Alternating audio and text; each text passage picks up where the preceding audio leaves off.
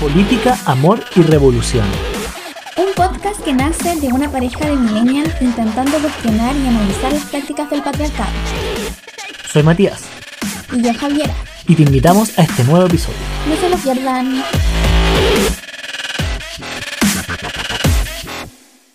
Hola, bienvenidos. En el día de hoy estaremos hablando sobre lenguaje de género. Estaremos hablando de cómo el lenguaje construye realidad, de las implicancias que este tiene en las personas y de cómo el lenguaje también nos invisibiliza. No se lo pierdan.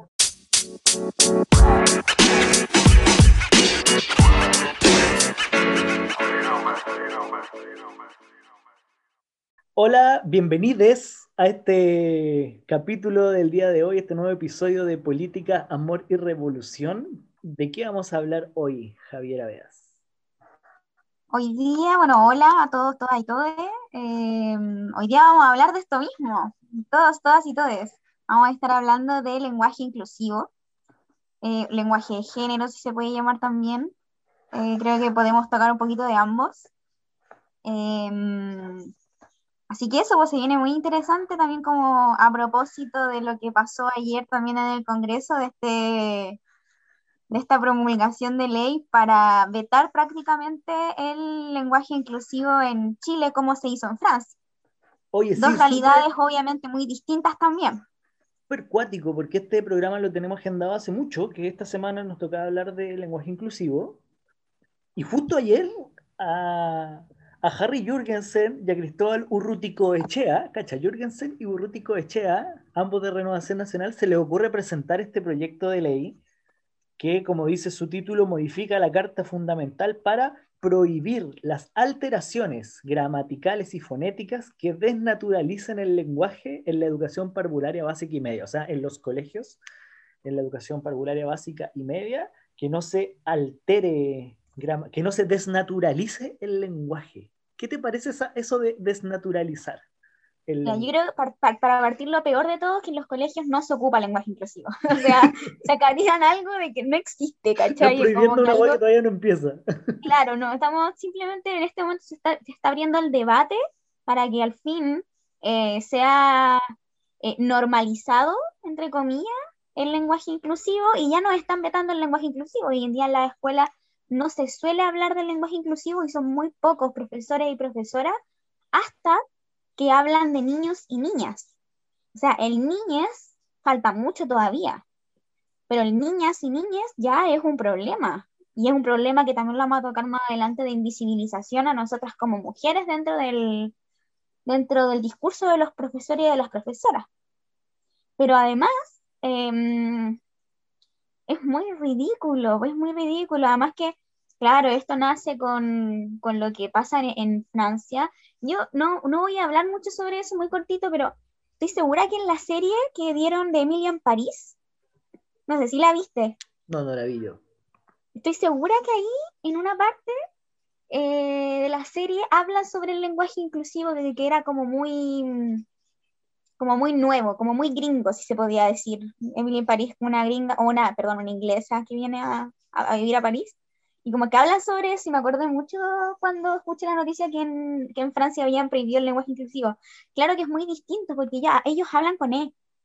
Tengo entendido, no sé explicar en francés. Claro, el francés igual es distinto al español en ese sentido. Totalmente distinto. Y además cuando hablamos de lenguaje inclusivo, también tenemos que partir de la idea de que el lenguaje inclusivo, que también se podría llamar, por ejemplo, lenguaje de género, eh, también invisibiliza, o sea, cuando no hay lenguaje de género, también nos invisibilizan a, nosotras, invisibilizan nosotras como mujeres. Entonces, es un tema complejo. Sí, yo, yo quería como retroceder un poco porque como que ah, fuimos de una, pero describir un poco qué es el lenguaje inclusivo, a qué nos, a qué nos referimos con aquello. En esta parte, perdón, deberías poner tiritín, tiritín, tiritín, todos los, todos los capítulos tú te sacas como, ¿qué es esto? Genial, me gusta. Ya, dale.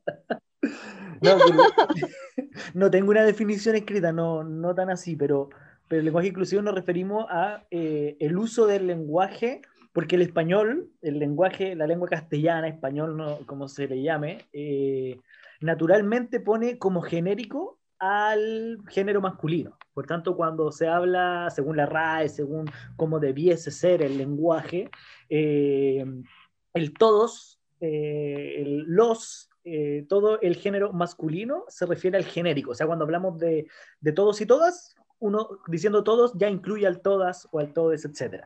Y el lenguaje inclusivo justamente esta propuesta contracultural, si se quiere, de una forma, eh, de cuestionar lo que es el lenguaje, de cuestionar justamente lo que tú mencionabas y un poco de la invisibilización que existe por parte hacia las mujeres o hacia las disidencias sexuales y plantear la idea de buscar un neutro, ya sea una cosa de nombrar a todos y todas, que es como se ocupa normalmente, o definitivamente buscar un neutro y lo que se ha puesto como de moda, entre comillas, ha sido, por ejemplo, el uso de la E como genérico, ya que no es ni todos ni todas, sino que es todes. Y en el todes están incluidos los todos, los todas y también aquellos que no binarios o que no se identifican ni con el género masculino ni femenino. El problema es un problema cultural, totalmente. Así como lo decís tú, desde el lenguaje, eh, desde lo cultural. Porque mm, es como simplemente la este no me gusta, no me acostumbro. Yo yo creo, bueno, muchas mujeres, ni hablar de la disidencia, debe ser terriblemente todavía cómo se sienten en, lo que significa el lenguaje. Eh, yo creo que muchas mujeres y muchas partes, muchas disidencias se han sentido opacadas por el lenguaje español eh, y que también responde, como en todos los capítulos, a prácticas patriarcales que tenemos que ir mejorando, que tenemos que ir de a poco incluyendo en la vida. Eh, a mí me pasó una experiencia hace poco en un espacio político en que uno es la acuática, porque yo digo, por favor, hablen de todos y todas para visibilizarnos. Por suerte que no hay nadie que le disidencia en ese espacio político, porque si no, uff, hubiese sido del terror. Entonces, ¿cómo la gente no quiere acostumbrarse a esta nueva forma de hablar, que también es parte de la inclusión? Es como, ya hablemos de inclusión, hablemos de todos los tipos de inclusión, pero también hablemos dentro de, la inclusión del lenguaje de género y del lenguaje inclusivo. Em, porque, porque eso cuesta mucho. Yo, yo, antes de que entré a la universidad, decía, ya, sí, puede ser, porque siempre está este discurso, los adultos, es que los adultos no nos acostumbramos a... Hay una generación que no se, no se acostumbra todavía a hablar con el todes. Y es como, entro a la universidad yo y hasta el director de la universidad habla, el rector, perdón, de la universidad habla con él todo y todo, entonces no es una cuestión generacional, es una cuestión simplemente de voluntad, de voluntad de poder querer incluir a las personas. Pero, ¿por qué crees tú que es necesario el lenguaje inclusivo? Como, como poniéndome un poco del lado del, de esta generación que dice como que no, que son puras tonteras, que cómo ocupar la E, que no sé qué, no sé cuánto. ¿Cómo, cómo, cómo veis tú esa idea como de... ¿Existe invisibilización por parte del lenguaje? Sí, yo creo que solamente visibilización. Eso es, el ser visible ante algo. Porque, claro, como decía tú, el lenguaje hoy en día se ocupa, en el lenguaje, en la lengua española, se ocupa, española, español me refiero, eh, en el castellano, se ocupa desde el genérico masculino. Y llevamos siglos eh, siendo las disidencias de las mujeres invisibilizadas dentro del propio lenguaje. y cuando hablamos... Perdón, ¿qué? Dale, dale, dale, dale, yo te interrumpí. No, y cuando hablamos de esto de que el, el, el, lenguaje construye realidad. Sí, yo iba para allá. Entonces, yo iba para allá. El lenguaje construye realidad, entonces estamos realmente viviendo en una sociedad entonces que invisibiliza a las mujeres y a las disidencias. Claro, porque cuando, algo, cuando, algo, no se nombra, ese algo no existe. Exacto. Claro. Y, y, también es parte de las transformaciones que tenemos que ir teniendo, teniendo. otra palabra para Javier en su... Al final de la temporada vamos a hacer un especial con todo el diccionario Javier. Sí, pero son, son las transformaciones que tenemos que ir teniendo como país. Po. O sea, si estamos en una posición de que yo no quiero que hayan cambios, estamos evitando conflictos y estamos evitando formas para transformarnos como sociedad. Y esta es una transformación que tenemos que tener como sociedad, que si bien siempre se ha hecho igual, porque está mucho este discurso de que eh, no, es que yo digo todos porque todos abarca a todos y a todas. Cosa que suelen decir los hombres, también por, mucha, por una cuestión muy rara, extraña. Eh, pero cuando una persona, en, esto que hablamos siempre, de que vivimos en colectivo y que no nos hacemos cargo de lo colectivo, estamos viviendo en una sociedad y hay un sector, gran parte del sector, que diría que es mayor, si lo vemos en género, entre disidencias, entre mujeres y hombres, em, si, hay un sector que es más grande y está diciendo a otro sector, ¿sabéis que no, me, no, me, no estoy sintiéndome visibilizada por tu lenguaje? Como, ¿en qué momento vamos a decidir entonces cambiarla también para la salud mental de cada uno y de cada uno?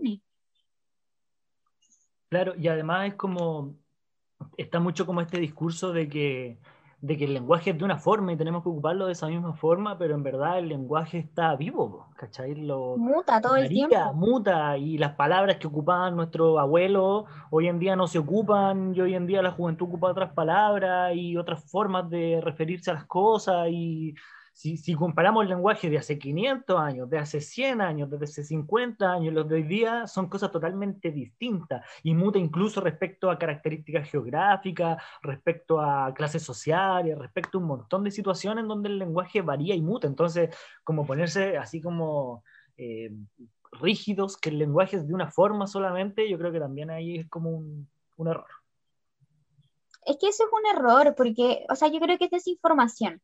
Yo creo, que yo creo que más que desinformación es como intentar buscar un argumento que me sirva para lo que yo quiero defender, porque no quiero cambiar. Sí, pero igual en ese sentido es, desinformación, porque siempre sale, yo una vez escuché un discurso que es que yo tengo un amigo que es profesor de lenguaje y ese profesor de lenguaje me dijo que el lenguaje era así. O sea, partamos de que hay teorías del lenguaje, que, que él se case con la teoría que el lenguaje no cambia es una cosa, pero el lenguaje está en constante movimiento, no puede no estar en constante movimiento si la sociedad está en constante movimiento. Entonces, eh, yo creo que es un error y es una, es parte como de, como lo dije antes, como, eh, ay, no me acuerdo cómo lo dije, como un, error, dejémoslo como un error. Em, el basarse, sí, e, eso, en desinformación, el basarse en que el lenguaje es así, porque al final nosotros como sociedad tenemos que ir construyendo el lenguaje, como decía y tú, hace 80 años atrás, no más, en el siglo XIX, XVIII, en Chile se escribía con J a la Y. La Y. El general era con J. El, la G también era con J, entonces los garabatos no eran parte de la Real Academia Española. Eh, yo no sé qué dirá la Real Academia Española en torno a este tema, por ejemplo, el tema de la, de la, de la perdón, del lenguaje de género. Y eso también, además, o sea, antes de ir a la Real Academia Española, que lo tengo aquí escrito lo que dicen respecto a aquello, eh, es como, ¿por qué tenemos... segundo momento cultural del día. Eh, ¿por, qué, ¿por, qué, tenemos una weá como la Real Academia Española? ¿Por qué hay un, un, órgano que se preocupa de decir lo que está bien dicho y lo que no está bien dicho? Y además, en, en términos como coloniales, ¿Por qué una weá en España nos tiene que venir a nosotros en Latinoamérica a enseñar cómo tenemos que hablar? Si nosotros hablamos como hablamos, si el hablar es para comunicarse, es para decir lo que uno quiere decir. Como dice Residente, la Real Academia, yo se la dejo a España, no, no nos interesa lo que diga. Pero igual vamos a leer lo que dice. dice la RAE, comillas, este tipo de desdoblamientos son artificiosos e innecesarios desde el punto de vista lingüístico. Innecesarios, cacha, una estupidez. Innecesarios, el lenguaje inclusivo es innecesario. es innecesario. En los Oye, pero habla, ¿habla de la E o habla del todos y todas? Yo lo que entiendo que habla de todos y todas. O sea, es peor, o sea, no, no digo que una sea mejor que otra, pero es una cuestión hasta arcaica. En los sustantivos que designan seres animados existe la posibilidad del uso genérico del masculino para designar la clase, es decir, a todos los individuos de la especie sin distinción de sexo. Todos los ciudadanos mayores de edad tienen derecho a voto, como por ejemplo lo pone ahí la Real. Todos eh, la mención explícita del femenino solo se justifica cuando la oposición de sexos es relevante en el contexto. O sea, no somos relevantes. No, somos solo, relevantes. Solo cuando es algo relevante ustedes existen. Si es que no es algo relevante, dan lo mismo. Comillas. eh, el desarrollo evolutivo es similar en los niños y las niñas de esa edad. Y cierra la actual tendencia al desdoblamiento indiscriminado del sustantivo en su forma masculina y femenina, todos y todas, va contra el principio de economía del lenguaje y se funda en razones extralingüísticas. Claro, hay que economizar el lenguaje, entonces todos y todas, compañeros y compañeras, querido y querida, vecino y vecina, te hacen alargarte en una frase que podría ser más, más corta, pero se funda en razones extralingüísticas, o sea, por fuera de lo que es la lengua. La lengua es así, y cualquier otra cosa es una cosa que tiene que ver con otras cosas, con política, con ideología, con cualquier cuestión. Y termina diciendo, por tanto, deben evitarse estas repeticiones. Deben evitarse. O sea, la RAE es categórica. Esta weá estamos todos mal. Y es una orden también. Una orden, arriba. Una orden clara de que... ¿Cómo tenemos que hablar? Y ahí yo llamo que las personas se cuestionen las órdenes también, por Loco, si te están ordenando algo, eh, no vamos a hacer simple, me recuerda una frase, una, me voy a ir en, la, en la profunda, pero a Kant, loco, eh, esta cuestión de que él dice que eh, al final todas las personas, lo que Kant dice en torno a la ilustración es, em, dejemos de seguir la tutela de otros, pensemos por nosotros mismos, entonces llamemos también no lo digo que nosotros llamemos, sino que la sociedad tratemos de llamar a cuestionarnos este tipo de órdenes tan deliberativas de tienes que hacer esto o si no estás mal y estás hablando mal. O sea, si me dicen eso, yo prefiero hablar mal. Yo tengo la suerte en este momento de mi vida que en la universidad en la que estoy, gracias a la, eh, hablan hasta los profesores y las profesoras, académicos, personas geniales de, la academia hablan con lenguaje inclusivo, hablan con el todos, hablan con el todas y hablan con el todes. Entonces, no es una cuestión de que estás hablando mal o estás hablando bien, es que estamos transformando el lenguaje. No son académicos de 25 años, 30 años. Son incluso gente de 60, 70 años que ocupa el lenguaje inclusivo. Es que yo cuando lo escuché dije, no es una cuestión generacional, es una cuestión de voluntad. Yo en ese sentido, en ese sentido estoy de acuerdo con la RAE, en el sentido de que esto es extralingüístico, no tiene que ver con cómo se habla o cómo no se habla, se tiene que ver con una, con una toma de conciencia de lo que significa. Yo creo que no es como una modificación así azarosa, porque sí, y por eso empezamos a hablar de otra forma, sino que empezamos a hablar de otra forma y empezamos a ocupar este lenguaje inclusivo justamente como una concientización de que el lenguaje nos define como persona y por tanto eh, la forma de pensar, la forma de sentir, la forma de actuar eh, se reflejan en cómo hablamos. Y por eso, al construir una sociedad distinta, feminista, inclusiva, tenemos que hablar de esta otra forma para no pasar a llevar al del lado, para no invisibilizar al del lado, ¿cierto? El lenguaje inclusivo viene a romper un paradigma al final. Este paradigma antiguo, este paradigma de lo viejo, lo que hemos hablado siempre. Entonces, claro, el lenguaje inclusivo eh, viene de la mano con las prácticas feministas nuevas, viene con el nuevo Chile, viene con el nuevo sistema, viene con el fin a muchas cosas. Y eso yo creo que también es lo que le asusta a la gente. Eh, pero yo, yo quiero como que también pongamos ejemplos explícitos con respecto al lenguaje inclusivo.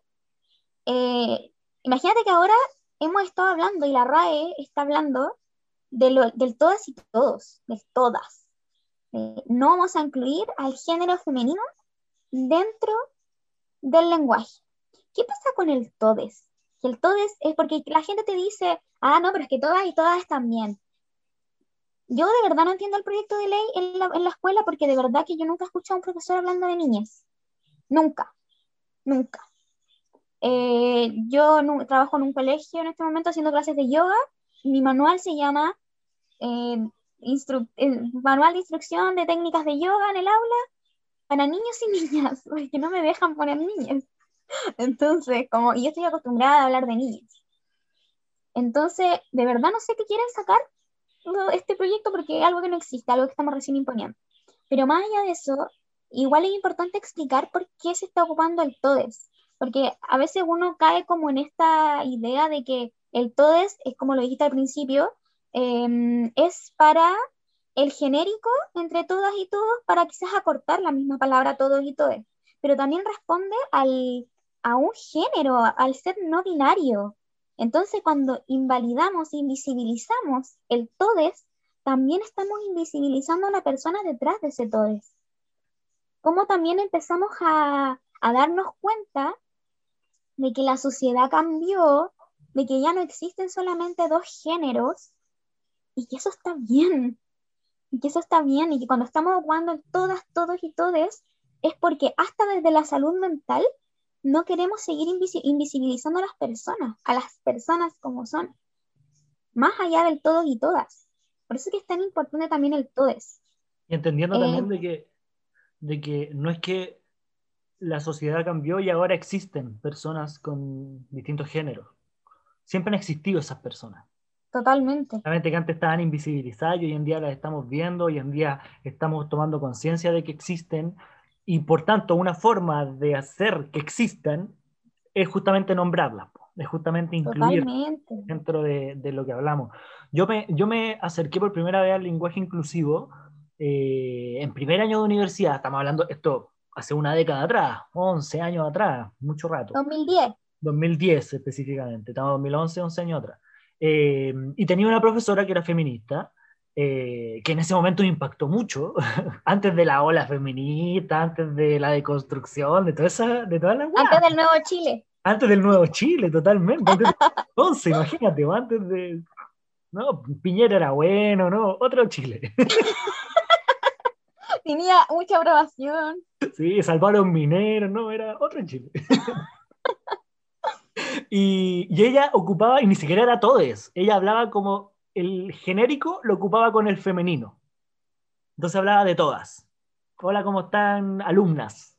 Eh, compañeras, ¿cachai? Y para mí como hombre cisgénero... Me está invisibilizando. es como, ¿por qué me dice todas, loco? ¿Por qué no dice alumnas si somos hombres? Como, y es muy brígido porque sin saberlo y sin ser tan consciente, viví la invisibilización que las mujeres han vivido toda su vida. Y que las disidencias han vivido toda su vida. Y que yo creo que es a lo que quería llegar la profe también. Totalmente, vos lo decía justamente para meter ahí el... Justamente para eso cuestionar, pues, para cuestionar, y para que uno también como sociólogo fuera abriendo la mente y todo el tema. Pero, pero es muy cuático, porque aparte era, era el genérico, y ahí me, me, llamó mucho la atención, y después con los años, y cuando entendí esta idea del lenguaje inclusivo y de que había gente invisibilizada y de la mujer y toda la cuestión, a mí siempre me gustó como hablar del todos y todas, y cuando había que ocupar un genérico me gustaba como esta idea del todas. Nunca lo ocupé tanto, pero me gustaba la idea como del todas para incluir a todos. Después incluyó la E y fue como, me, me, me, chocaba un poco esta cosa de la E porque es como todo, suena raro, podría haber sido la I, todis, podría haber sido cualquier cosa, pero me, me chocaba. Pero después yo el, em, empecé a, a, descubrir un poco el tema de la disidencia sexual, conocer a gente como no binaria o trans o de distintas formas, ¿cachai? Y ahí te das cuenta de que el todos y todas tampoco los incluye necesariamente. No basta. ¿Cachai? No basta. Es súper cuático porque ahí te das cuenta de que la weá va mucho más allá, va mucho más allá que el todos y todas. Está bien, es un paso. Prefiero que digan todos y todas a que se renieguen de cualquier cosa. Es un paso. Pero el, el fin va más allá porque efectivamente los no binarios, lo, mucha gente trans y de diferentes disidencias y de la comunidad LGBTIQ eh, se siente invisibilizada igual, pues, porque no se sienten con un género. Y entendiendo que el género, que podemos hacer otro programa para hablar específicamente de género, pero el género es una construcción social. Totalmente, totalmente. Eh, y además, eh, por ejemplo, cuando, cuando hablamos, por ejemplo, de las niñas, es una cuestión cuática para, para los fachos, lo digo con todas sus palabras. Eh, porque mm, entra esta cuestión muy, que obviamente no vamos a meter hoy día en género, pero además porque no somos tan expertos en género tampoco, esta cuestión de los fachos de la ideología de género, esta cosa tan temida por, por los fachos. Entonces lo que estamos haciendo al hablar de niñas es ideologizarlos en, en torno a la ideología de género. Y, y es cuático porque imagínate, yo, yo eh, soy feminista, todo el mundo lo sabe, y siempre me sentí invisibilizada por el todos, toda mi vida. Hay un ejemplo muy bueno que se le da en, que se da eh, para explicar el lenguaje de género en el todos y en el toa, que yo creo que muchas mujeres lo vivimos, muchas niñas lo vivimos, que es cuando estabas en el colegio, que sigue pasando, y decían todos los niños a recreo, todos los niños a recreo. Y uno queda así como, a mí me, chocó, me chocaba mucho cuando chica esto de por qué decían los niños a recreo. Los niños pueden ir a jugar a la pelota. Como ya, las niñas no juegan. Las niñas no, no existen dentro de la sala, son todos los niños. Imagínate lo que es para un niño que todavía no se siente identificado con un género. Porque esto no es una cuestión, es una cuestión súper súper cuática, porque no nos damos cuenta de que tu definición del género quizás cuando parte. Entonces al final, el daño que le estamos produciendo a personas por no incluirlas desde el lenguaje es cuático, es muy cuático. Y como también le estamos imponiendo desde siempre, que esto ya es un tema más profundo, que puede ser que mucha gente discrepe, eh, está bien dicho discrepe, otra palabra que me inventé, ahí ya. Está bien. Como que mucha gente puede discrepar en, en el sentido de que, de que, les, de que yo creo que a, la, a los niños, a las niñas, a las niñas le estamos imponiendo de por sí desde el patriarcado un género, porque nos da miedo que nuestros hijos no cumplan el rol de su género. Entonces es muy cuático el, el uso del lenguaje de género y es muy violento también que, desde chiquititos nos digan a todos niños por igual porque habemos niñas, habemos niños y habemos niñas. Y eso es algo que la gente tiene que entender que tenemos que empezar a entenderlo de a poquito, con paciencia, eh, con amor, pero tenemos que empezar a entenderlo para que no existan después adultos tristes, adultos frustrados, adultos con traumas. Porque al final lo que hace el lenguaje de género en torno, por ejemplo, a nosotras como mujeres, igual es parte de un trauma. Cuando nos dicen, son cuáticas porque no las están incluyendo, porque yo en el todos también te incluyo, tú no sabes lo que está pasando dentro de mí o cómo me lo estoy tomando yo. Entonces, tenemos que empezar a pensar en lo que está sintiendo el otro, y eso también incluye el lenguaje de género.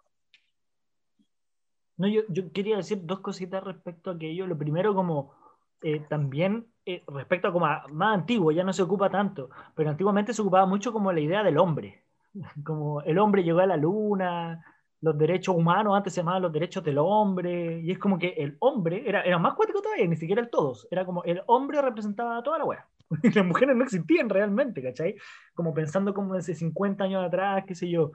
Y lo otro que iba a hablar como respecto a lo que tú planteaste, es como esta idea de la ideologización, cuando se ideologiza a los niños y niñas, y es como están ideologizando a los niños con la ideología de género y qué va a pasar, y es como, y la heteronorma, y, este sistema binario que vivimos, ¿no hay ideología también? ¿No tiene Todo el rato.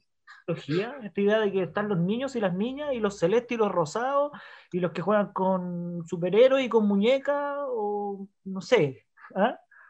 Todo tiene que. Eso es una ideología. Bueno, o sea, ahí nos metemos a otro punto de qué, qué es la ideología y cómo podemos verlo los niños, etc. Pero creo que es, es fundamental como ser consciente de que finalmente todos son ideas que se contraponen y depende de la sociedad que queramos construir. Queremos construir esa sociedad eh, como frustrada, infeliz, que en donde, pero donde todos seguimos estas normas binarias, o queremos una sociedad más libre, en donde cada uno vaya decidiendo lo que quiere ser, lo que no quiere ser, porque finalmente, al menos la identidad de género también tiene mucho que ver con lo que uno siente y con lo que uno desea, con lo que uno quiere, con lo que uno se siente bien, más allá de, de lo que debiese ser. Claro, yo creo que es importante informarse de a poquito, no, no digo que sea un cambio ahora. ¿Sabes que antes de entrar a la universidad, yo a todo el mundo le decía, eh, en torno al lenguaje de género y al lenguaje inclusivo en general.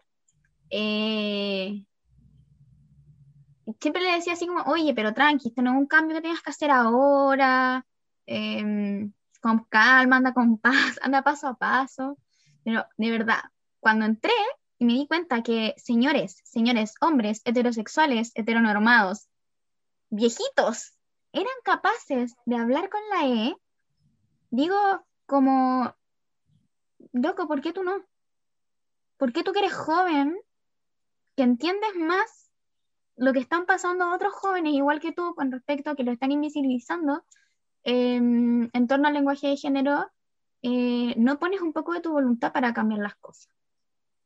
Yo, yo insisto con que es voluntad, creo que es voluntad, creo que también hay información, pero así como de a poco también estamos teniendo voluntad en torno a los animales, en torno al medio ambiente, en torno al feminismo, tenemos que también empezar a tener voluntad con respecto al género, porque si las mujeres somos invisibilizadas, las disidencias más aún, en torno a lo no binario, que sería el todes.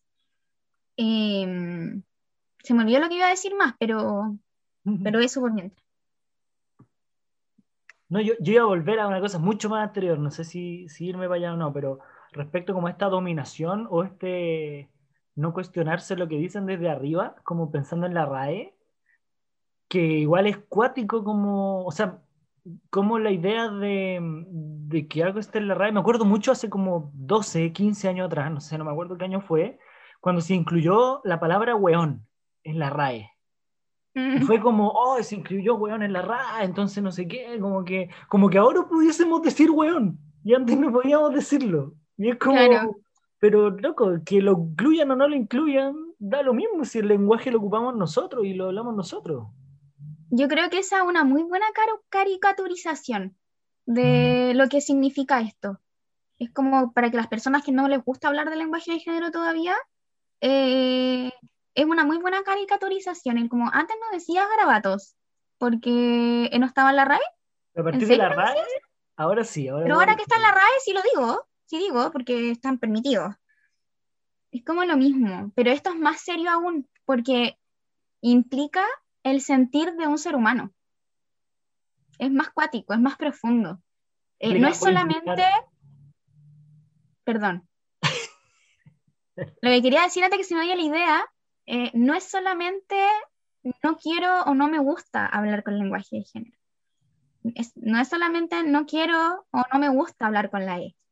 Eso, de hecho, es una actitud muy poco, como diría mi hermana, muy poco socialista. muy poco socialista. Eh, no, pero eh, es muy, es como que hasta implica un poco de respeto por el otro. Solamente que tenemos empatía. que... empatía, claro. Implica, implica como poner, ponerse en el lugar del otro, pues, exactamente. La empatía misma. Es mucho más profundo que simplemente no quiero o no me gusta. No se trata Especialmente progresista o ser, feminista o ponerte una etiqueta o seguir una moda. Se trata justamente de ser empático, pues, de pensar en el otro, cómo se siente, qué es lo que, cómo se ha sentido invisibilizado toda la vida y cómo podemos nosotros poner un granito de arena, cambiando un par de letras, hablando de otra forma, podemos poner un granito de arena a que esa situación cambie. Creo que es una forma muy fácil de provocar cambios. Sí, y en Chile es muy complejo además, porque en Chile, al igual que en, otros, en, algunos otros países, mm, pienso siempre en Cataluña, en el catalán, que hablan con los artículos, el la, el le, el el. Eh, solemos eh, incluir los artículos en el habla y los pronombres. Eh, los pronombres y los artículos son un gran problema en Chile porque, mm, porque son los más discriminadores, creo yo, en torno al género, en torno al género. Porque, y de hecho ahora está muy de moda en los jóvenes, los más jóvenes que nosotros, eh, el poner su pronombre, el dar por, el dar por al tiro, tú te conoces y hola, yo soy Javiera y mi pronombre es ella. Y, indica tanto respeto, yo de verdad que admiro a esta nueva generación con el tema de los pronombres. Yo lo encuentro algo realmente genial, es algo muy como lo que hablamos siempre de, la responsabilidad afectiva. Es como muy responsable efectivamente con el otro, con tus amigos y con tus amigas.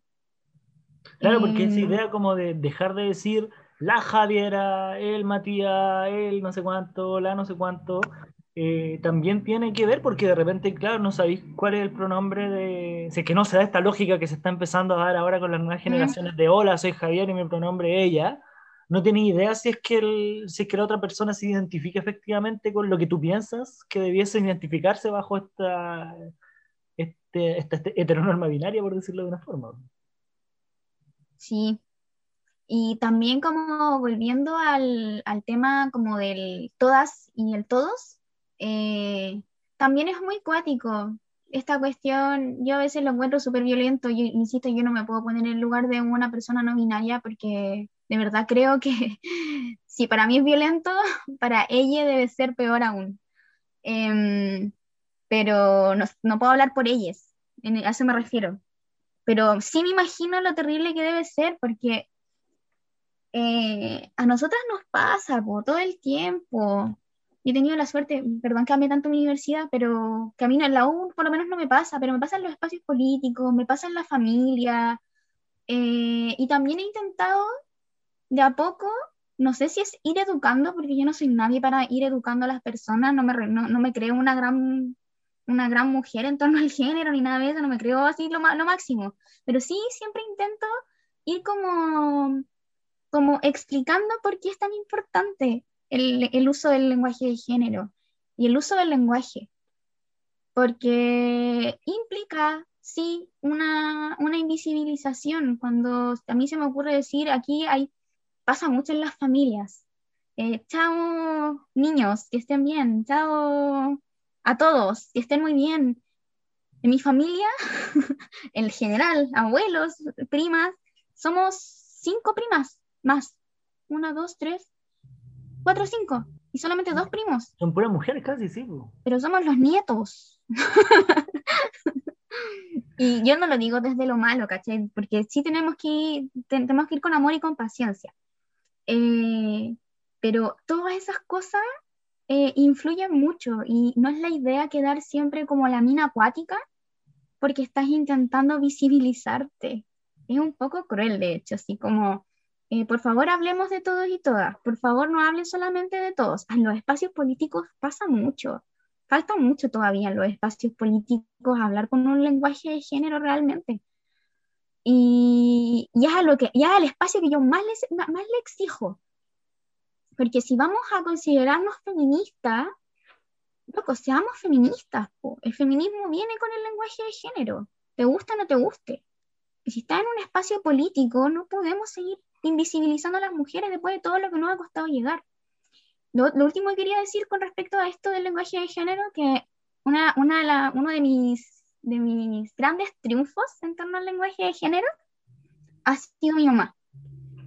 Porque mi mamá es profe, es parvularia, educadora de párvulo, perdón, educadora de párvulo. Y bueno, una vez subí una historia, no sé si alguien la habrá visto por ahí. Eh, mi mamá canta una canción cuando está haciendo clase que se llama ¿Cómo están los niños? ¿Cómo están? Esa canta. Y ahora dice, ¿cómo están los niños y niñas? ¿Cómo están? Y no rima, no rima, suena horrible, pero lo hace igual. Porque está invisibilizando, no, está invisibilizando. Porque no está invisibilizando más, porque se da cuenta del dolor que implica que te invisibilicen, porque se dio cuenta de que a ella también la invisibilizaron toda su vida, porque el lenguaje invisibiliza a las mujeres. Invisibiliza a las personas no binarias, invisibiliza a las personas, invisibiliza a la sociedad. Entonces es un triunfo muy grande para mí y a mí me enorgullece mucho, de verdad, porque es como, wow, realmente me están escuchando con, con las cosas que creo y la sociedad también está cambiando. Y así como, como de a poco vamos aprendiendo y entendiendo lo importante que, hablar, que es hablar de todos y todas, también tenemos que ir aprendiendo que el todes es igual de necesario igual de necesario porque hay miles de personas que están siendo invisibilizadas hoy en día por el lenguaje. Y como una decisión, una decisión de no quiero hablar con la no me interesa. Es, terrible, es un poco terrible, es un poco cruel.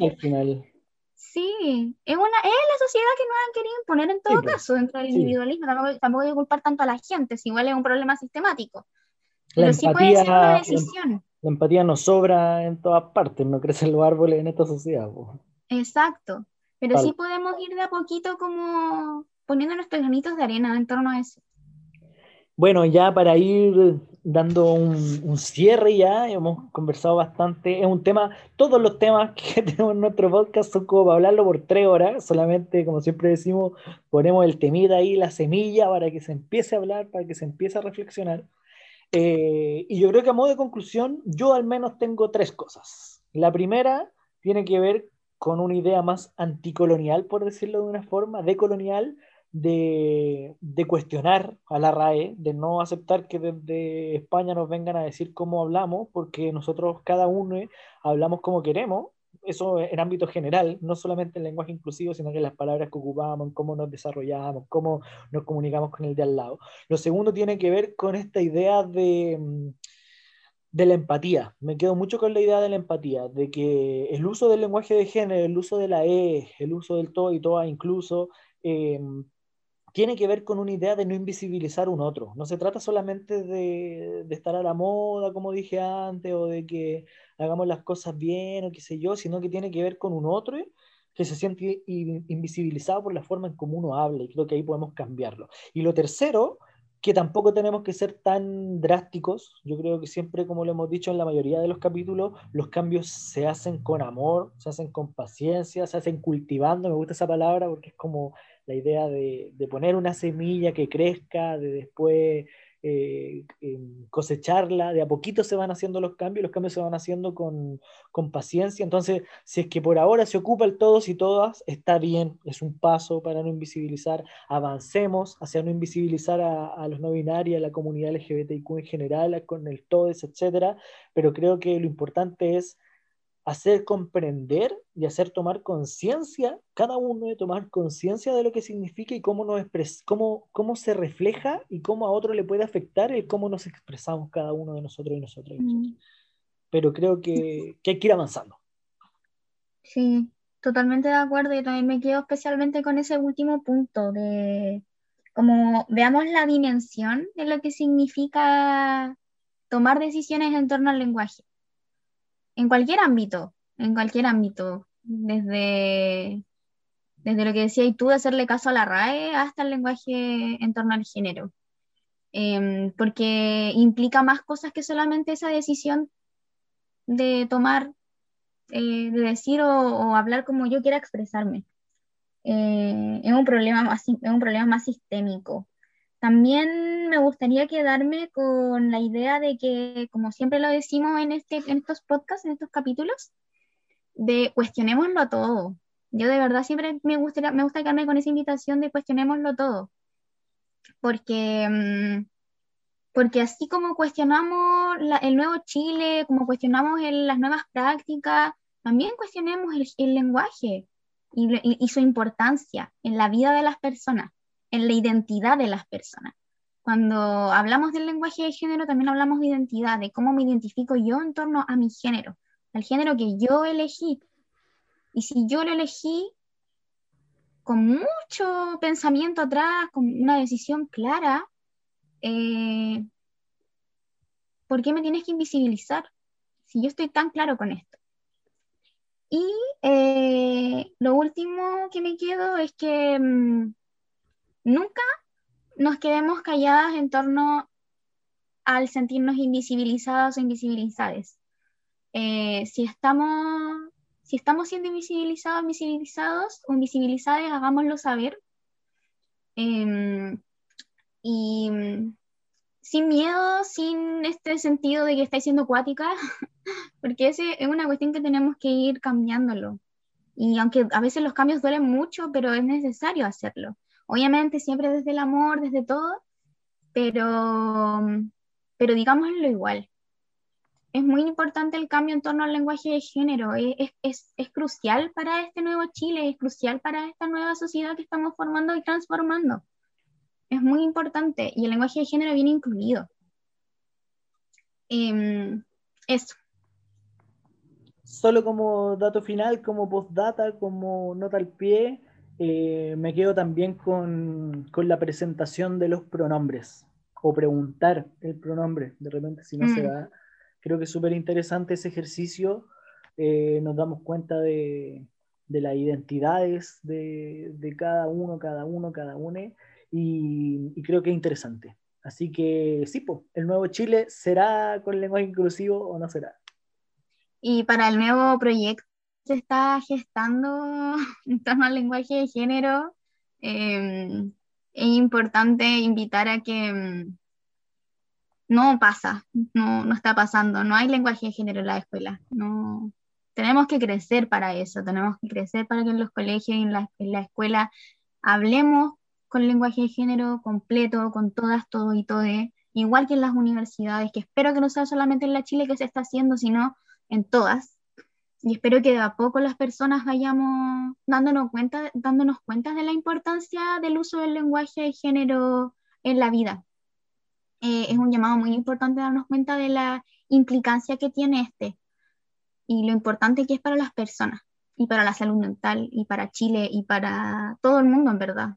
Y si Francia quiere quitarlo, que lo quite, pero loco, dejemos de guiarnos por la Real Academia, dejemos de guiarnos por España, dejemos de guiarnos por Francia, por Europa, por todo. Estamos, creamos nuestra propia cultura, nuestra propia identidad, tenemos nuestra propia forma de ser, de hacer y de decir lo que queremos. Entonces, cuestionémonos esas prácticas eurocentristas. Jürgensen y Urrutico Echea Chechechea dejen de perder tiempo prohibiendo cosas que todavía ni siquiera implementamos. Loco. no. dar ayuda a la gente en vez de quedarse pura hueá. ya, eso. Nos vemos. Saludos a todas y todos y todes. Eh, Gracias por escucharnos. Nos vemos en otro capítulo la próxima semana. Chau, chau. Adiós.